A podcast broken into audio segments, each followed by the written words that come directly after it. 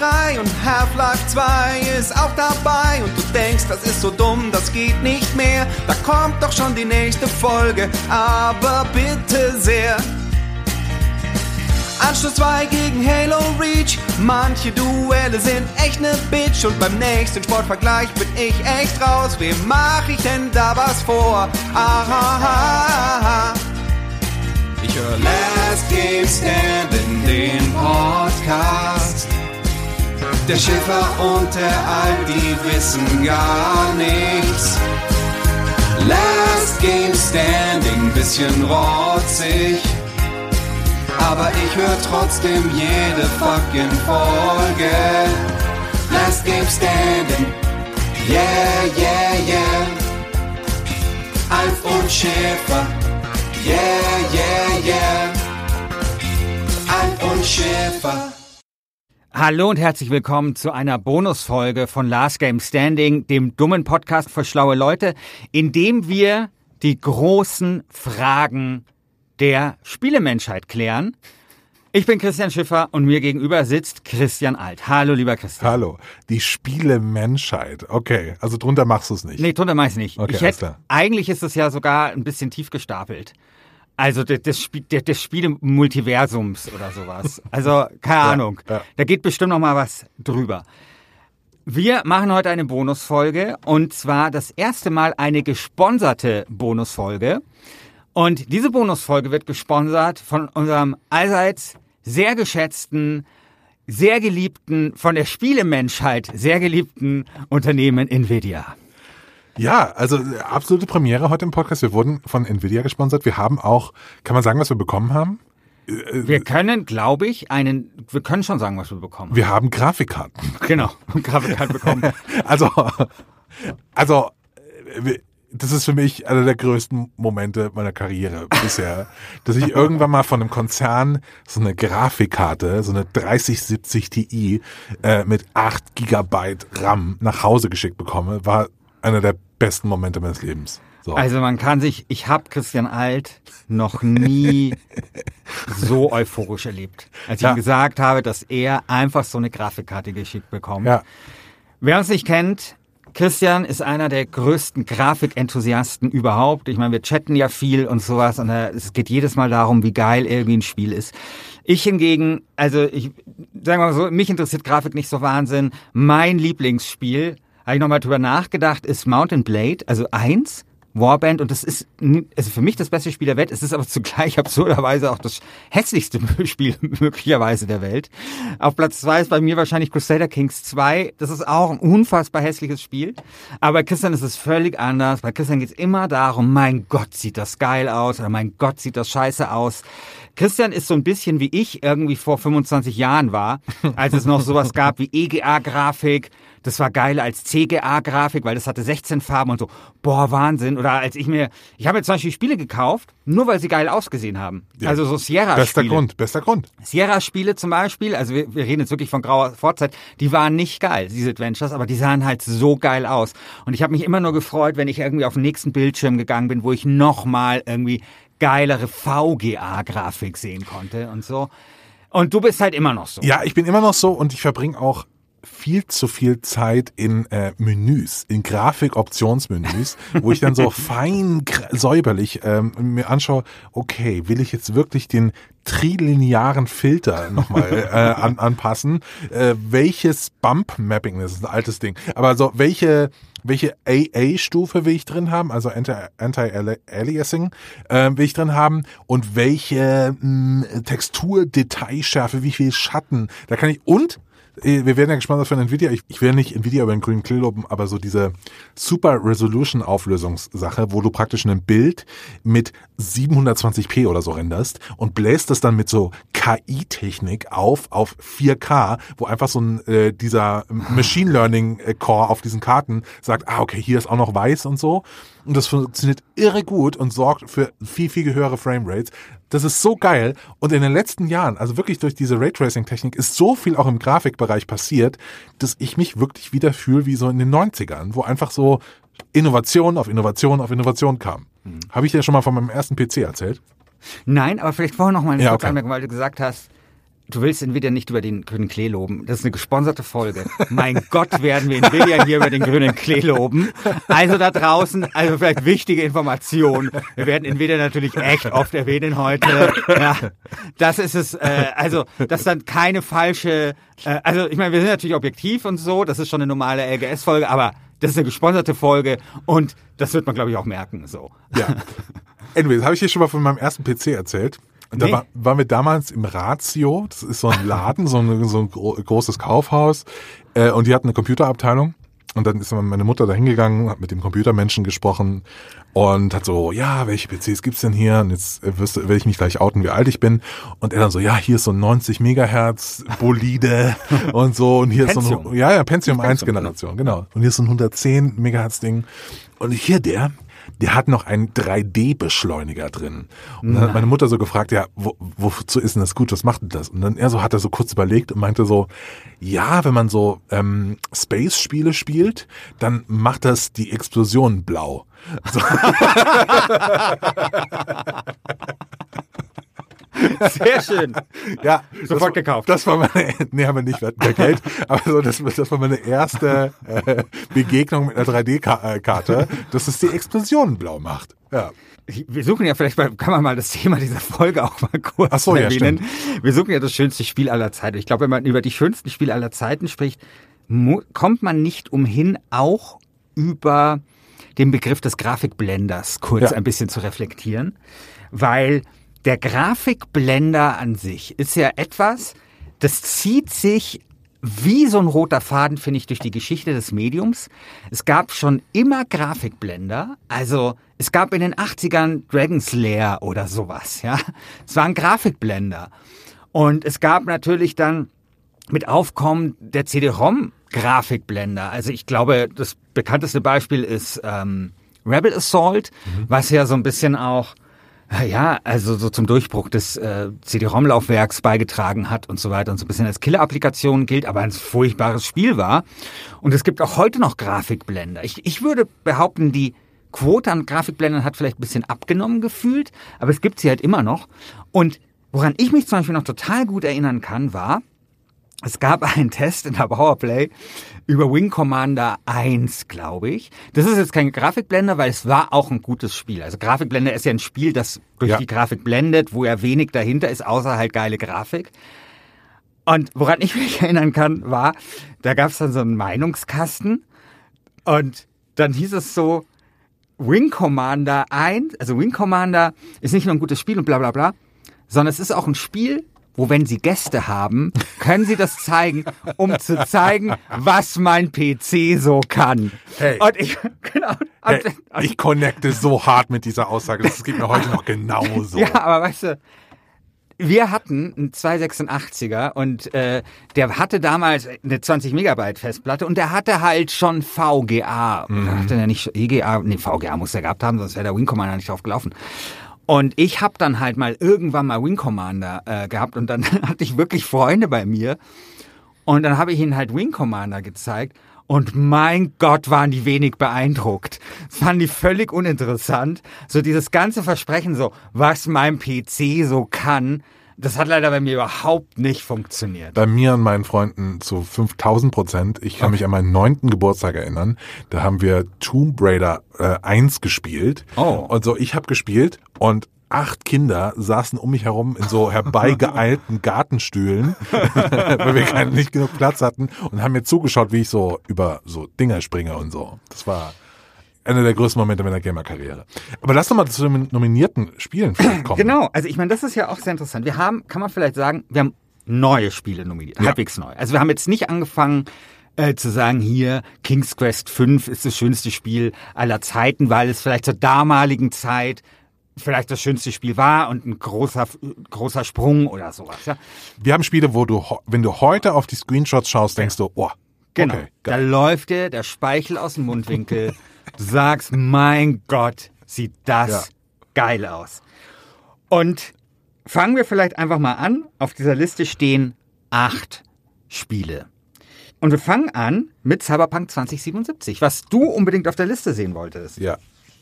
Äh, da da fängt es auch schon an mit dem, was ich eben gesagt habe. Also diese ähm, Resolution-Sache hat das nämlich auch, dass man eben so dieses Dynamische anpassen kann.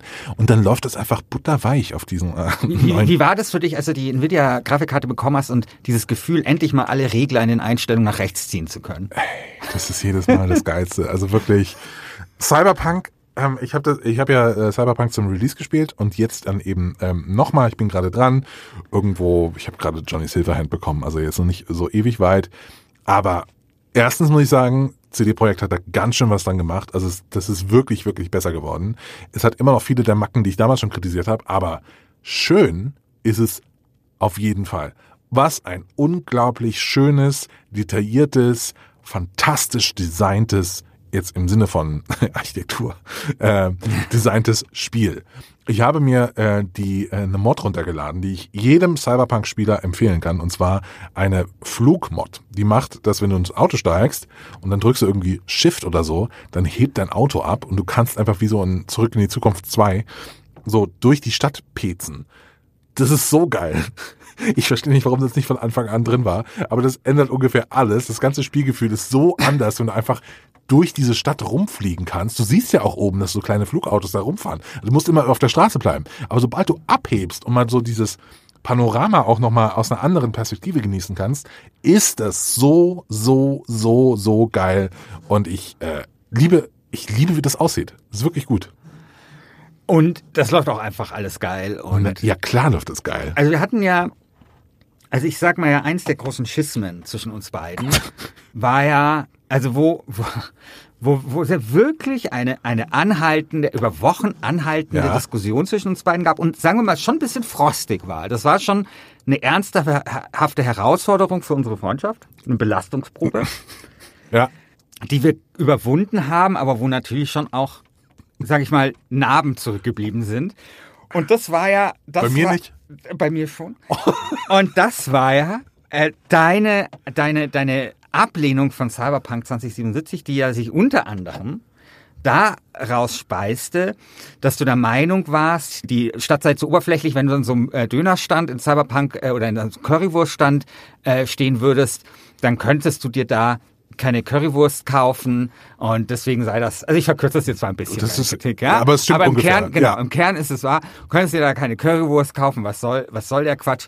Meine Frage ist jetzt natürlich, durch so eine Nvidia-Grafikkarte, wie überzeugend ist denn jetzt so die Darstellung von Currywurstständen, Dönerständen? Es gibt Plattenstände in Cyberpunk, es gibt ein buntes Treiben auf dem Markt äh, in dem Viertel, dessen Namen mir jetzt schon wieder entfallen ist, weil ich das Spiel vor eineinhalb Jahren gesp äh, gespielt habe.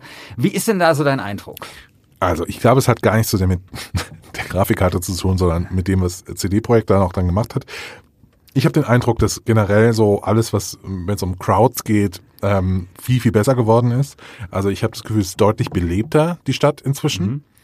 Ähm, und ich habe den Eindruck, dass äh, sie da auch so ein bisschen nachgebessert haben. Also dass gerade in so diesen Marktsituationen auch irgendwie so wirklich ein bisschen mehr los ist.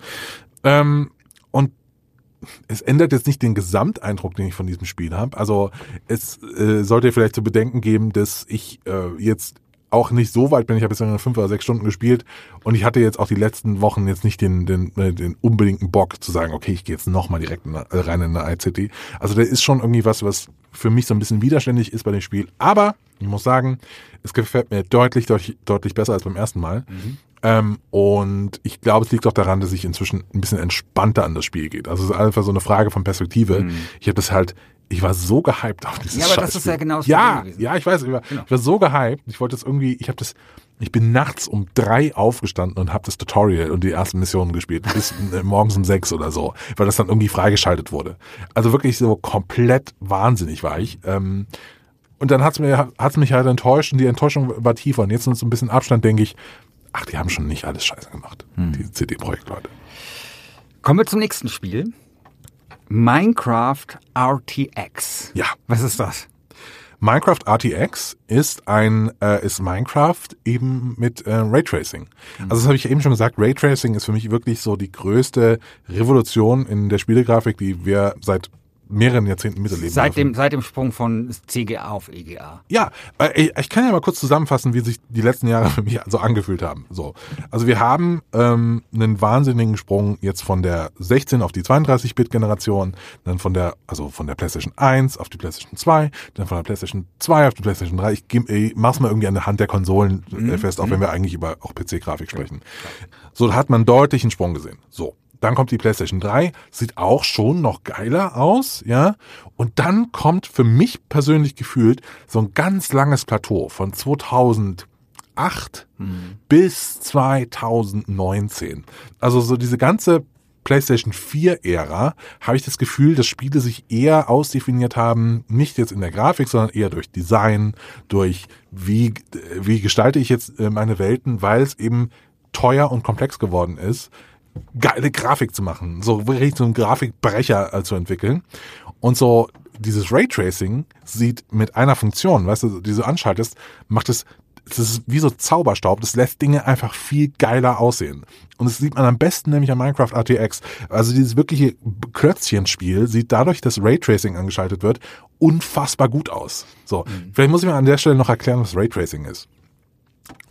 Es wird jetzt sehr technisch, aber es ist eine Folge, auf, bei der ich, bei der ich mich sehr freue, äh, dabei zu sein, weil ich liebe Grafikshit. So, äh, ich erkläre dir jetzt mal, ich erkläre dir jetzt mal Raytracing. Ja, mach mal bitte. So, Habe mich schon immer gefragt. nehmen wir jetzt an, ich habe jetzt so ein so ein Zimmer, ja, so ein normales äh, WG-Zimmer und da steht irg- irgendwie hinten auf dem Schreibtisch eine Lampe und ich habe eine Deckenleuchte und das Fenster ist auf, wo auch Sonnenlicht reinkommt. Wie leuchte ich diese Szene jetzt in einem Computerspiel aus? So normalerweise müsstest du sagen, alles klar, ich muss jetzt irgendwie hier so eine Leuchtkugel reinziehen, ja, und dann mache ich hier eine eine Lampe hin und da mache ich eine Lampe hin. Aber diese Beleuchtungsmodelle sind alle hochgradig komplex. So es muss alles irgendwie so näherungsweise simuliert werden. Es gibt ja auch auf äh, EntwicklerInnenseite super viele Tricks, wie man richtige Beleuchtungsmodelle baut, wie man praktisch auch den Schattenwurf richtig macht und so weiter und so fort. Das funktioniert alles nicht wirklich. Was Raytracing macht, ist einfach zu sagen, ah, ich habe die Sonne. Die Sonne, äh, wenn, das, wenn wir vom Fenster jetzt ausgehen, ist so und so viele Millionen Kilometer entfernt, scheint mit solcher Intensität und ich berechne jetzt einfach alle Strahlen, die von diesem Objekt ausgehen. So, ich berechne jetzt alle Strahlen, die von der Deckenlampe ausgehen und berechne die bis ins letzte Detail. Also, wo prallen die auf, auf welche, auf welcher Oberfläche? Also, gibt es vielleicht auch Spiegelungen, die ich einfach animieren kann und es lässt einfach so, ich weiß nicht, ob, ob, du, ob äh, du oder ihr jetzt, die HörerInnen irgendwie das kennen, wenn du so ein Nehmen wir an, du bist jetzt irgendwie am Strand und hast so einen Strandkorb und äh, der, der Strandkorb hat so ein rotes Tuch zum Beispiel, ja. Und dieses rote Tuch ist, wenn die Sonne drauf knallt, viel heller, als es normalerweise wäre. So, wenn die Sonne jetzt nicht drauf knallen würde. Und zwar, weil dieses rote Tuch vom Strandkorb Licht nochmal reflektiert. Und all diese Effekte kann eben Raytracing auch berechnen. Und es fühlt sich, wenn du so in eine Raytracing-Welt äh, reingehst, du fühlst dich sofort zu Hause. Es sieht einfach sofort richtig aus. Und es gibt nicht mehr diese, diese Tricks, die in anderen Spielen angewendet werden. Und es ist wirklich absoluter Wahnsinn. Raytracing, was ich ja da interessant finde, ist, dass das ja eine, eine deutsche Erfindung ist. Oder zumindest So Currywurst oder was? Oder, Genau, also zumindest, zumindest gab es 2004 eine Grafikdemo, die ist an äh, der Uni in Saarland, äh, im Saarland äh, entstanden. Ich glaube dort am Informatischen In Informatikinstitut.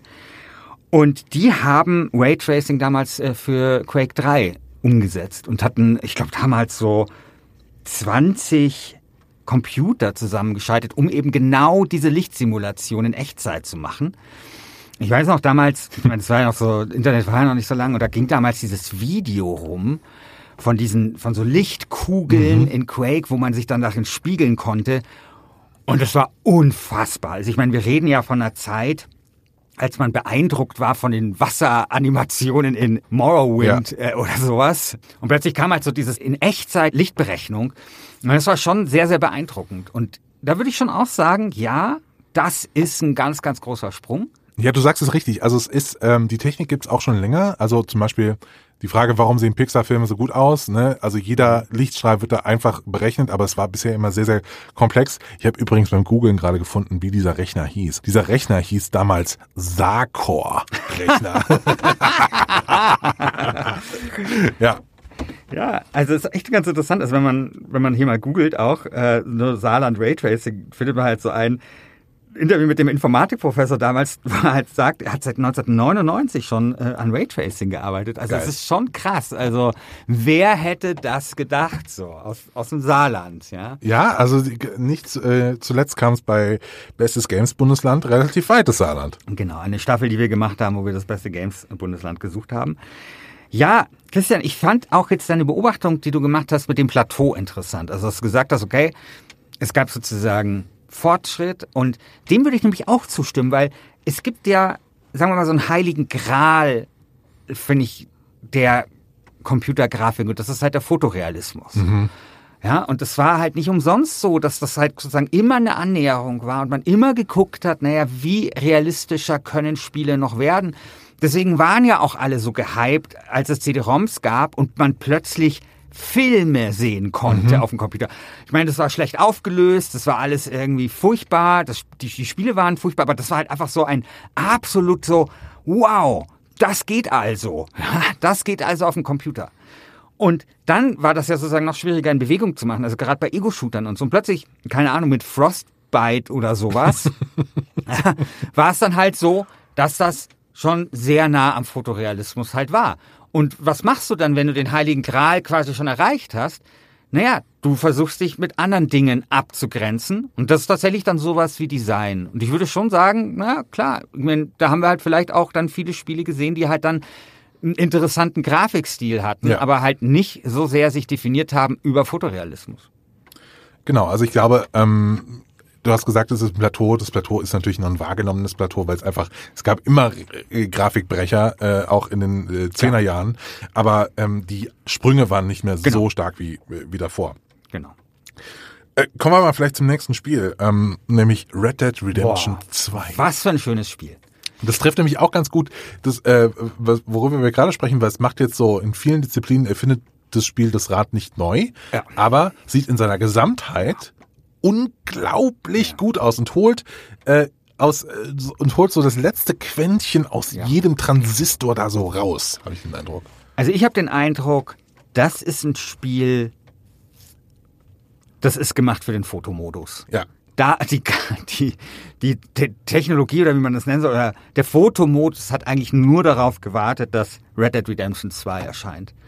Das ist ein Spiel tatsächlich, was ich selten hatte, wo ich stehen bleibe in dieser Landschaft und mich da halt umgucke und mir so denke, Alter, sieht diese Holzhütte hier geil aus. ja, und das ist natürlich auch, das ist natürlich auch genau das richtige Spiel, würde ich sagen, um schön zu sein, weil das Versprechen vom Western ist ja die Weite. Und das ist ja so interessant, dass Red Dead Redemption 2 ja dann quasi so ein Spiel ist, das im Computerspiel dieses Versprechen versucht einzulösen, wo ja auch eine offene Welt Sinn macht, Ja. weil darum geht es im Western. Western ist Weite. Der Cowboy will in den Sonnenuntergang reiten und dazu brauchst du Platz. Und die Open World schafft ja diesen Platz. Bei The Witcher bräuchte ich den Platz vielleicht gar nicht oder so, weil da, da ist dieses Versprechen von Weite ist dann nicht so eingebacken vielleicht wie das Versprechen von Weite eben im Western. Und wenn man aber diese Weite hat und wenn man den Platz hat, dann muss es geil aussehen.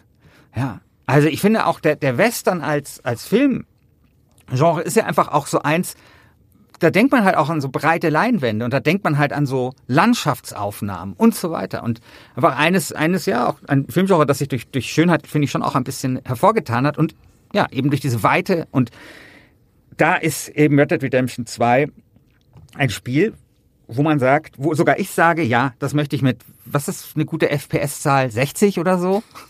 Ja, Ist okay für dich, für dich ist das okay. Ja. okay, möchte ich das genießen. Ich finde, was du gerade gesagt hast, total wichtig, weil wir haben es hier mit einem Spiel zu tun, das sich in seiner Ikonografie ähm, einfach auf die Western, ähm, äh, auf das Western-Genre Genre beruht. Und da gibt's einfach so viele Beispiele, wie man irgendwie echte Natur geil aussehen lassen kann. So, ähm, ich habe die Tage noch auf TikTok irgendwie äh, eine lustige Anekdote von Steven Spielberg gehört. Steven Spielberg war zum Beginn seiner Karriere bei John Ford, also dem berühmtesten Western-Regisseur aller Zeiten im Büro. Und er saß dann irgendwie so da hinter am Schreibtisch und meinte so, ja, du willst also jetzt hier irgendwie Regisseur werden. So, guck dir mal meine Bilder an der Wand an. So, und dann hat er irgendwie so drei Bilder, äh, äh, auf so drei Bilder gezeigt. Und das waren halt so typische Western-Shots. Und dann fragt er so Spielberg so, äh, was, äh, wie findest du die? Also, ja, schön. Ja, was, aber was fällt dir auf? Ja, hier sind so, hier sind so zwei Berge. Nee, nicht was drauf ist. Was fällt dir auf? Er schaut dann so hin und weiß nicht, äh, was er da jetzt so sehen soll. Und dann sagt John Ford so, schau dir an, wo der Horizont ist. So, einmal ist er ganz oben, einmal ist er ganz unten so, und wenn du rausgefunden hast, dass äh, die Position des Horizontes ein Bild interessant machen kann, dann können wir weiterreden. so, aber es ist so, ne, also so, das ist halt so Natur, die schon so oft in Szene gesetzt wurde und so oft irgendwie geil abgefilmt wurde, dass du da genau weißt, was du eigentlich machen musst. Und dann kannst du da auch diese äh, digitale Welt äh, und das digitale Abbild schaffen, um das einfach geil aussehen zu lassen. Ja. ja. Wahnsinnig tolles Spiel. Ja, Schönes also Spiel. schönes Spiel. Schönes Spiel. Schönes Spiel. Ob es toll ist, ich finde es ein bisschen überschätzt. Das ist ein schönes Spiel. Du hast es es ist ein sehr, gesagt. sehr, das ist, äh, sehr, wieder- sehr schönes Spiel, Ja. wirklich. Kommen wir zum nächsten, das ist auch ein schönes Spiel, nämlich Doom Eternal. Das Ja. habe ich, das hab ich, auf diese- äh, hab ich auf die Liste Äh, geschrieben. du alter, du alter äh, FPS-Zähler, äh, hast das da mal draufgeschrieben, den High-Speed äh, Alien-Klopper. Doom Eternal. Also das ist ja, ich meine, wir hatten ja vorher gesagt, okay, Fotorealismus ist, äh, gab oder gab eine Zeit, das hat Spiele, da haben sie sich nicht mehr versucht zu unterscheiden oder nicht mehr so sehr. Bei Doom Eternal, finde ich, hat man beides. Also es ist sozusagen dieser, dieser krasse Realismus, aber es ist natürlich auch das Design. Es ist natürlich so dieses unglaublich fleischige, Matsche, Patsche, fleischige Design, dieses, dieses Heavy Metal Cover-mäßige, diese Bröckchen, die da geil. durch die Gegend spritzen, das Blut, die Körperflüssigkeiten, das, das Mampfende, das Stampfende, das Schmatzende. Und Ist das, ein, ist das jetzt so ein Jelinek-Gedicht oder was?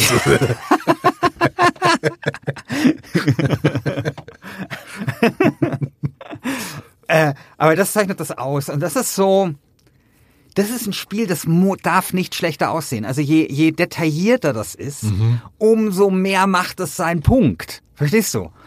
Das ist ja, ich meine, bei der ganzen Doom-Serie, ich meine, die ganze Doom-Serie ist eine Geschichte der Provokation. Also ich meine, die, die, das erste Doom war ja so, dieser Realismus-Schock. Ich habe ja damals für meine Killerspielfilme, habe ich ja mit äh, dem Stefan Schwingeler vom ZKM ähm, geredet damals und das hat das sogar, ich glaube, diese Aussage hat das sogar mit in die, in die, in den Film geschafft. Nämlich, dass diese Zentralperspektive ja eine ist, die es in der Kunst schon so lange gibt und die so von irgendeinem Typen in der Renaissance erfunden worden ist und so weiter. Und plötzlich kommt die ins Computerspiel und plötzlich ist diese Zentralperspektive da, die den Zuseher sozusagen in eine ganz neue Position bringt. Und das sorgt für diesen Realismusschock. Und da später dann für diese absurden Diskussionen, ob man nicht da irgendwie das Töten trainieren kann damit. Und das ist halt so diese Geschichte von Doom. Und dann ist ja immer die Frage, wie kann Doom da nochmal einen draufsetzen? Und da fand ich so diese, dieses Doom Eternal so eine richtig konsequent geile Weiterentwicklung. Es atmet in jeder Pore diese Doom-DNA. Und das, und, und, und modernisiert die. Das ist ja genau das, was ich zum Beispiel einem Red Dead Redemption 2, schönes Spiel, vorwerfen würde, dass das sozusagen auf seiner Formel, die jetzt halt auch 20 Jahre alt ist, eigentlich sitzt und da stehen geblieben ist. Während Doom nimmt diese Formel, weiß genau, ich bin Doom-Spiel und skaliert das und macht das geiler. Und das We der wesentliche Faktor, mit dem es das halt macht, ist, finde ich, erstmal auf der Gameplay-Ebene, das ist genau dieses, dieses Spielgefühl, nämlich die Bewegung durch den Raum, die halt bei Doom Ja. passiert, die eben kein so ein Schießbudending ist wie bei, keine Ahnung, irgendein Call of Duty. Oder sogar Red Dead Redemption ist auch so ein Schießbuden. Genau, ist auch so ein Schießbudending. Sondern diese Bewegung durch den Raum ist dort halt wichtig. Und das zweite ist halt die ganze Gewalt. So, dieses, dieses ganze, also dieses explizite, diese Leidenschaft, diese Liebe, einfach, sage ich jetzt mal, Inneres nach außen zu kehren. Das ist das, was das macht. Und weil das so, so aussieht, wie es halt aussieht, ist es halt dann auch so großartig und hat diesen Effekt. Und deswegen, ich will das mit, also, keine Ahnung, 60 FPS ist gut, okay. Das will ich mit 120 Ja. FPS, falls das irgendwie geht. Ja, da will ich die, geht. da will ich die Nvidia, Das da will ich die Nvidia Grafikkarte haben. Da will ich alle, alle Regler bis zum Anschlag. Ich will jedes, jeden, jedes Fitzelchen eines Gedärms, das irgendwie über den Bildschirm fliegt, möchte ich dort hochaufgelöst genießen. Ja, ähm, ich, ich gebe dir recht. Was auch dazu beiträgt, dass das Spiel so äh, geil aussieht, ist, dass es auch noch geil äh, aussieht, wenn du dich bewegst. Also so Red Dead Redemption sieht geil aus in so seiner äh, in seiner gravitätischen Ruhe. äh, und Doom Eternal sieht auch noch geil aus und du kannst es immer noch lesen, wenn du dich einfach wie so ein Berserker da ja. durchmetzelst. So. Ähm, und das muss man auch erstmal hinkriegen und eine Welt so aussehen lassen, dass sie noch verstehbar ist in ihren Grundzügen, wenn du einfach mit 100 Sachen da durchrauschst. Kommen wir zum nächsten Spiel. Das ist das Gegenteil von schnell. Das Gegenteil von schnell. Ich weiß auch ehrlich gesagt nicht genau, warum wir das auf diese Liste geschrieben haben. Das, das ist wunderschön. Death ja, Stranding ist genau, wunderschön. Ist wunderschön. Genau, es geht um Death Stranding. Und das ist, ja, aber da ist ja die Frage, und hier können wir, glaube ich, mal ein bisschen über das Verhältnis von Grafik und Atmosphäre vielleicht sprechen. Mhm. Weil ich finde, Death Stranding, ich bin, also es ist ein schönes Spiel, aber es ist vor allem ein atmosphärisches Spiel. Und da trägt die Grafik dazu bei, aber es ist natürlich so eher auch dieses Gesamtkonzept. Also du hast, also was mir zum Beispiel sofort einfällt, das hat mit Grafik leider nichts zu tun, ist aber diese Musik zum Beispiel von dieser. Oh das Gott. ist so eine, das ist so eine gefühlt isländische ja, ja, äh, äh, Atmo-Band oder so. Post-Rock, äh, glaube nennt man dieses Genre, lieber Christian. Ähm, das ist die Band Low Raw, Raw, Raw, Low Raw, Raw, okay. Low Raw, ich weiß nicht, wie man das ausspricht, okay. Ähm, und das ist tatsächlich so, ich glaube, die kommen gar nicht aus Island, aber der Sänger ist nach Island gezogen. ja. Der Sänger ist nach Island gezogen und hat dann und, und tatsächlich ist die Musik unglaublich von Island beeinflusst. Und ich bin ja äh, großer Island-Fan. Ich war dreimal auf, äh, in Island und jedes Mal zum Island Airwaves Festival, das ist ein Musikfestival, wo nur solche Bands spielen.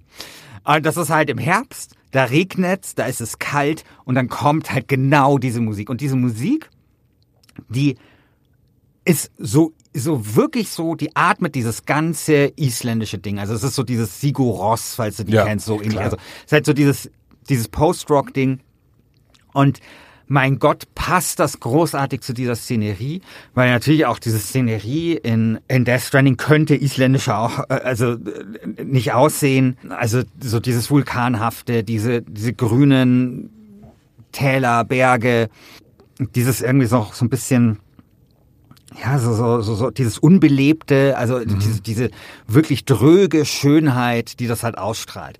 Und dann ist natürlich so, also das, hast diese Atmosphäre durch die Musik, dann hast du natürlich das Gameplay, was auf diese Atmosphäre einzahlt, weil du plackst dich da ab. Und es ist ja ein Spiel, das eigentlich, finde ich, eine fantastische Mechanik hat, nämlich eigentlich eine, geht das ganze Spiel ja darum, Dinge hin und her zu tragen. Ja. Und, aber die, also die Grafik passt halt dann natürlich auch dazu, weil sie ist halt detailliert und sie tut so diese, diese Landschaft, die, die halt einfach so in ihrer Schönheit ruht, ja. tut das halt einfach so wahnsinnig schön unterstreichen. Ja, ja ich gebe dir vollkommen recht. Also es hat natürlich auch ganz viel mit so äh, super schlau eingesetzten Wettereffekten zu tun genau. in diesem Spiel. Ne? Also wenn da so ein leichter Regen, jetzt kommt die ASMR-Stelle dieser Folge, so ein leichter Regen, Regen so prasselnd, weißt du so. Und dann äh, läufst du dann so da durch und es ist mega schön und angenehm. Nee, also äh, das ist halt total cool. Und da ist natürlich aber auch irgendwie, ich, ich sehe es halt irgendwie so, ja, wir reden immer über Grafik, wir reden Atmosphäre, bla bla bla, aber EntwicklerInnen haben irgendwie so eine bestimmte Palette an Farben oder an Ausdrucksmöglichkeiten zur Hand und diese Ausdrucksmöglichkeiten, die werden ihnen einfach gegeben von Menschen, die die Engines bauen, Menschen, die irgendwie sich mit Computeralgorithmen auskennen und so weiter und so fort, ja, aber es kommt dann immer noch auf den Designer oder Designerin an, diese Sachen auch einzusetzen, mhm. so. Und ich finde, äh, Death Stranding nimmt halt halt so eine ganz besondere Mischung aus all diesen Tools irgendwie ein, so großer Fokus auf Atmosphäre, das stimmt, aber eben stark unterstützt durch spannende Wettereffekte, stark unterstützt durch eine sehr, sehr interessante Flora äh, und, und Fauna. Die ne? es nicht gibt. Es gibt also, eine Flora eine Flora gibt es. Und die Fauna ist doch so, diese kleinen Monster, oder? Ja, äh, ja, aber das ist ja das Interessante, weil du fragst dich ja, was stimmt an dieser Welt nicht und dann fällt dir halt auf, es gibt keine Vögel zum Beispiel. Es gibt keine Tiere. Es gibt natürlich irgendwie so, also klar, es gibt halt Monster und es gibt irgendwie diese Fische, die irgendwie an, an den Strand gespielt werden, aber es gibt halt keine Tiere. Es ja. gibt keine, äh, keine Fauna und es gibt halt Flora weiß ich nicht, also zumindest nicht besonders ausgeprägt. Ja, es gibt hey, halt Gras. Genau, es gibt Gras und es gibt wahrscheinlich Farne oder ja. so. Und die Abwesenheit von Fauna ist, ist total spannend. Also wie, was das halt auch für ein Spiel bedeuten kann, wenn einfach mal etwas weggelassen Mhm. wird. Ja? Ist schon interessant.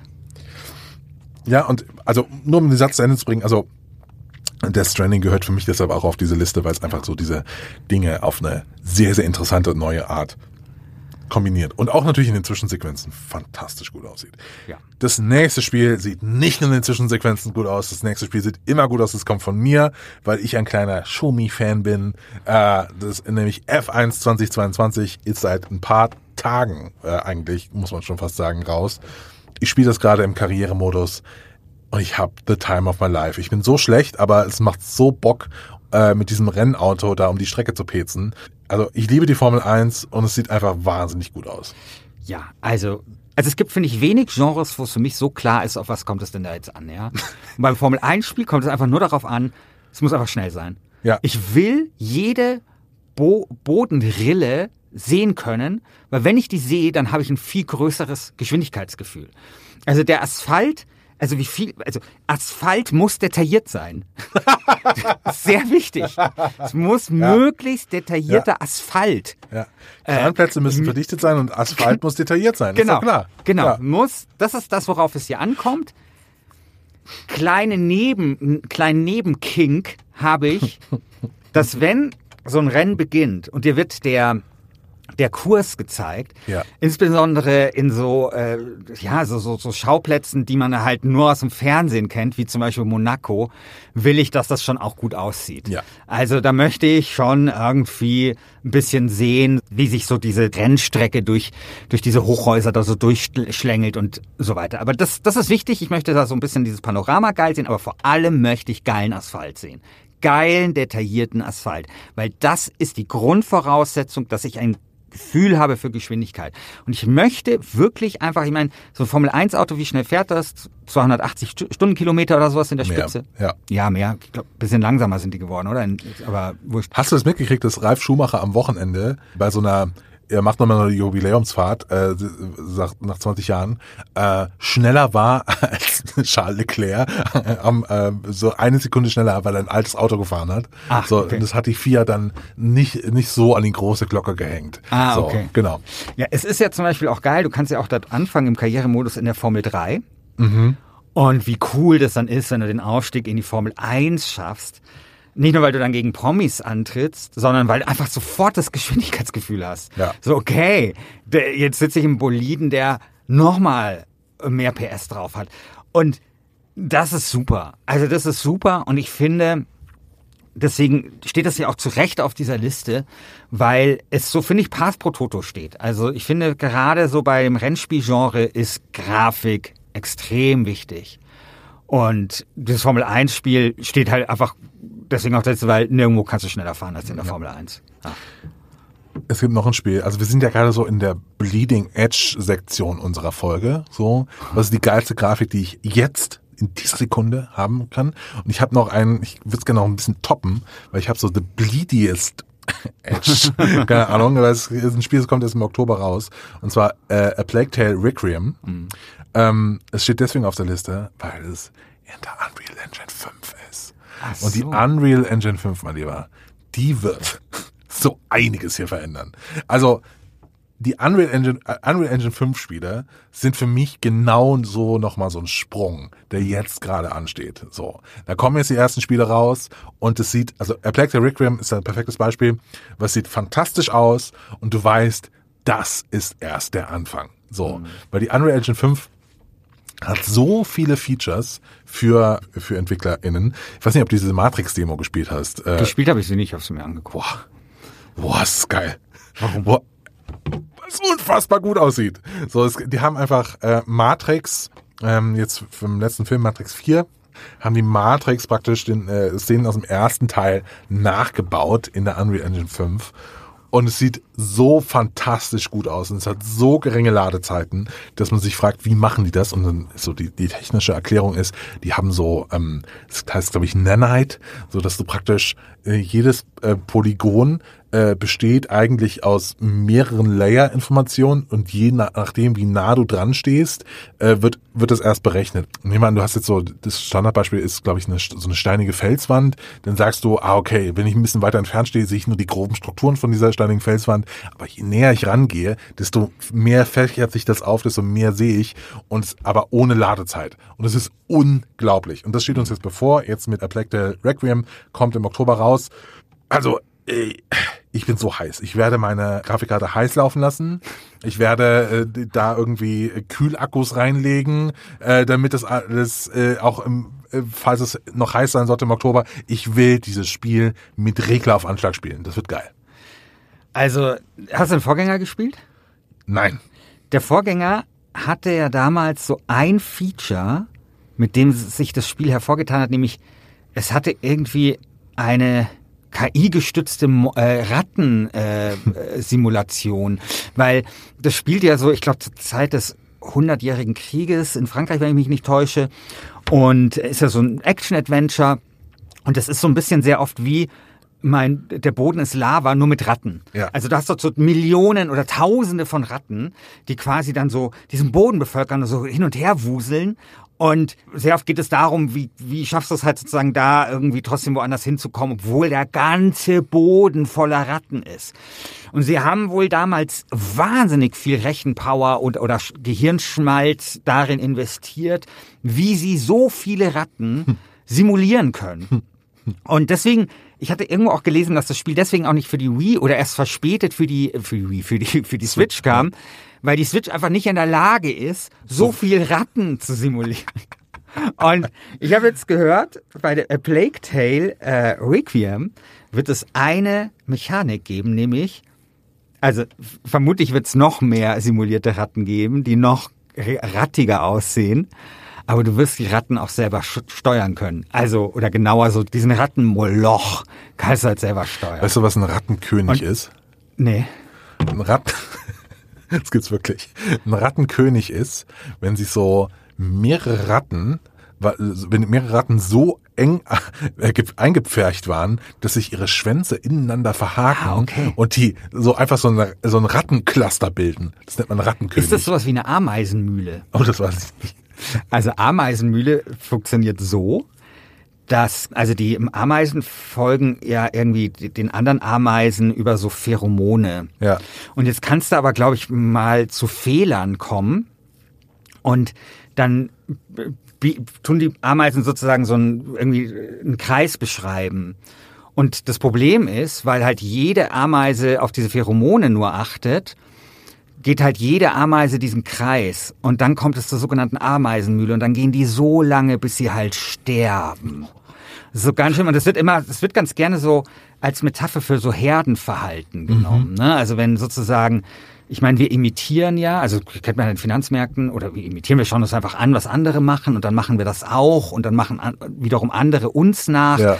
und dann kommen wir irgendwann in diese Mühle hinein und kommen dann nicht mehr so richtig raus. Und das ist so die Metapher, also die Ameisenmühle. Genau, also wir hatten jetzt Rattenkönig, Ameisenmühle. so. Ja, die Ameisenmühle, genau. Kommen wir zum letzten Spiel. Und zwar Guardians of the Galaxy, mein Lieber. Spiele ich gerade. Ist ein äh, tolles Spiel, hätte ich nicht gedacht. Macht irre viel Spaß. Hat sich, glaube ich, nicht besonders gut verkauft. Also war so ein bisschen so ein Flop. Und das, obwohl es fantastisch aussieht. Und es sieht, es, also es ist bunt, es ist, es ist detailliert. Und ich finde, gerade wenn es um den Weltraum geht, bin ich ja sehr picky. Also ja. ich meine, ich finde ja, es gab ja so den großen Shift, ich glaube in den Nullerjahren, nämlich den Übergang vom schwarzen Weltraum zum eingefärbten mhm. Weltraum. Ja. Ich weiß nicht mehr, welches Spiel das als erstes gemacht hat. Ich glaube Freelancer. Kann sein. Ja. Ich glaube auch Freelancer hat das, das erste. Freelancer hat damit angefangen, den Weltraum einzufärben. Und als ich das gesehen habe, fand ich es ja so geil. Weil ich meine, Weltraum war halt bis dahin einfach schwarz. Also da war halt nichts. Und plötzlich hat das den eingefärbten Weltraum. Und ich glaube, wir erleben mit Guardians of the Galaxy Peak eingefärbter Weltraum. Das ist wirklich noch nie war ein Weltraum, war Weltraum so schön. So schön eingefärbt. Also, Du hast doch jetzt diese Bilder gesehen von dem äh, James, Webb, Webb ja. Teleskop. Und die waren ja auch so wahnsinnig schön. Und ich finde, das, das hat halt so eine Erhabenheit, finde ich, so Weltraumbilder. Und ich finde, das Guardians of the Galaxy, ich meine, klar, ist ein unglaublich witziges Spiel, ist, ein, ist irgendwie ein Superheldenspiel, hat halt so, so ein Marvel-Ding. Aber es hat halt einfach so einen wunderschönen Weltraum. Und auch diese Planeten, die man dort besucht. Ich finde es einfach wahnsinnig stilsicher. Genau. So. Also es ist halt auch die, die ganzen Innenräume sind so cool designt. dieses richtig- Raumschiff. Das ist so geil. Das Raumschiff ist so schön chaotisch, so detailliert, was da alles rumliegt, wie viel Liebe da reingesteckt worden ist, das wirklich als ein verwohntes Raumschiff zu zeigen, wo du das Gefühl hast, okay, die hängen da schon echt lange rum. Ich meine, das Ja. ist ja wie so eine WG, so ein bisschen. ja? Und genau, es ist halt wie so eine verwohnte WG als Raumschiff. Und da brauchst du Liebe zum Detail. Und das haben, da haben die wirklich drauf geachtet. Und auch das ist ein Spiel, das sieht mit einer geilen Grafikkarte, um jetzt nochmal Nvidia vielleicht hier ins Spiel zu bringen, Knickknack. Ähm, genau, sieht das äh, nochmal besser aus.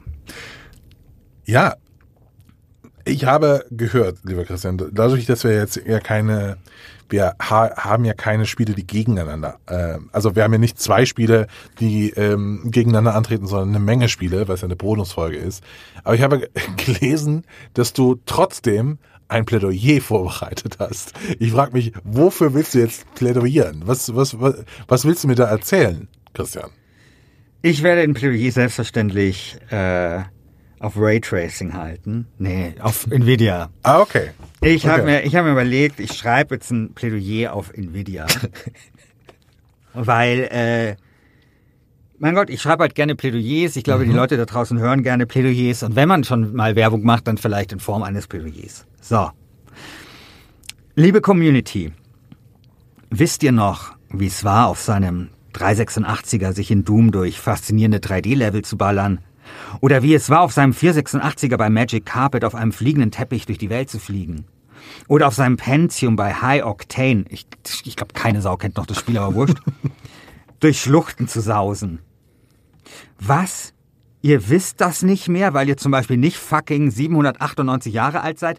Umso besser, weil scheiße war das.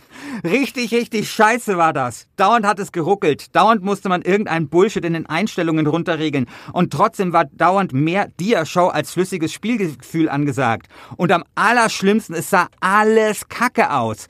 Doch dann kam Nvidia. So wie Salvador Dali dazu auserkoren war, die moderne Kunst aus Trägheit und Chaos zu retten, so war Nvidia, so war Nvidia dazu auserkoren, die moderne Computerspielwelt aus pixeliger Matschepatsche zu retten. So wie Johann Cruyff den Fußball modernisierte, ihn schneller und dynamischer machte, so machte Nvidia Computerspiele schneller und dynamischer. Und so wie der Wirtsmetzger Josef Moser, genannt Mosersepp, am 22. Februar 1857 im Gasthaus zum ewigen Licht am Münchner Marienplatz die Weißwurst erfand, weil er die fleischige Masse in Schweins anstatt in Schafsgedärme füllte, so erfand Nvidia exquisiten Spielegenuss ohne Frame Drop, Frame Drame Drop, Frame Rate Drop für die Massen. Nvidia ist der große technische Innovator unseres Mediums, das Grafikkarten-Powerhouse, das unsere Spiele erst so richtig schön und schnell macht. Und wenn es in einer polarisierenden Welt überhaupt etwas gibt, über das man Konsens herstellen kann, dann darüber. In eine Welt ohne Nvidia wollen wir nicht mehr zurück. So, mein Lieber. Das ist mir fast ein bisschen zu viel. Ich muss das jetzt kontern mit einer Verlosung. Genau. genau. Weil wir haben nämlich Codes zu verlosen. Äh, äh, Nvidia hat ja nicht nur Grafikkarten, sondern jetzt auch einen Online-Spiele-Streaming-Dienst namens GeForce Now. Und wir haben nicht einen, nicht zwei, nicht drei, nicht vier, nicht fünf, sondern 15. 15 Codes für GeForce Now zu verlosen. Genau. Äh, alles, was ihr machen müsst, ist im Forum abstimmen und kommentieren, oder? Genau. Vielleicht wichtig, die Codes sind zwei Monate gültig. Also zwei Monate GeForce Now gibt's da umsonst.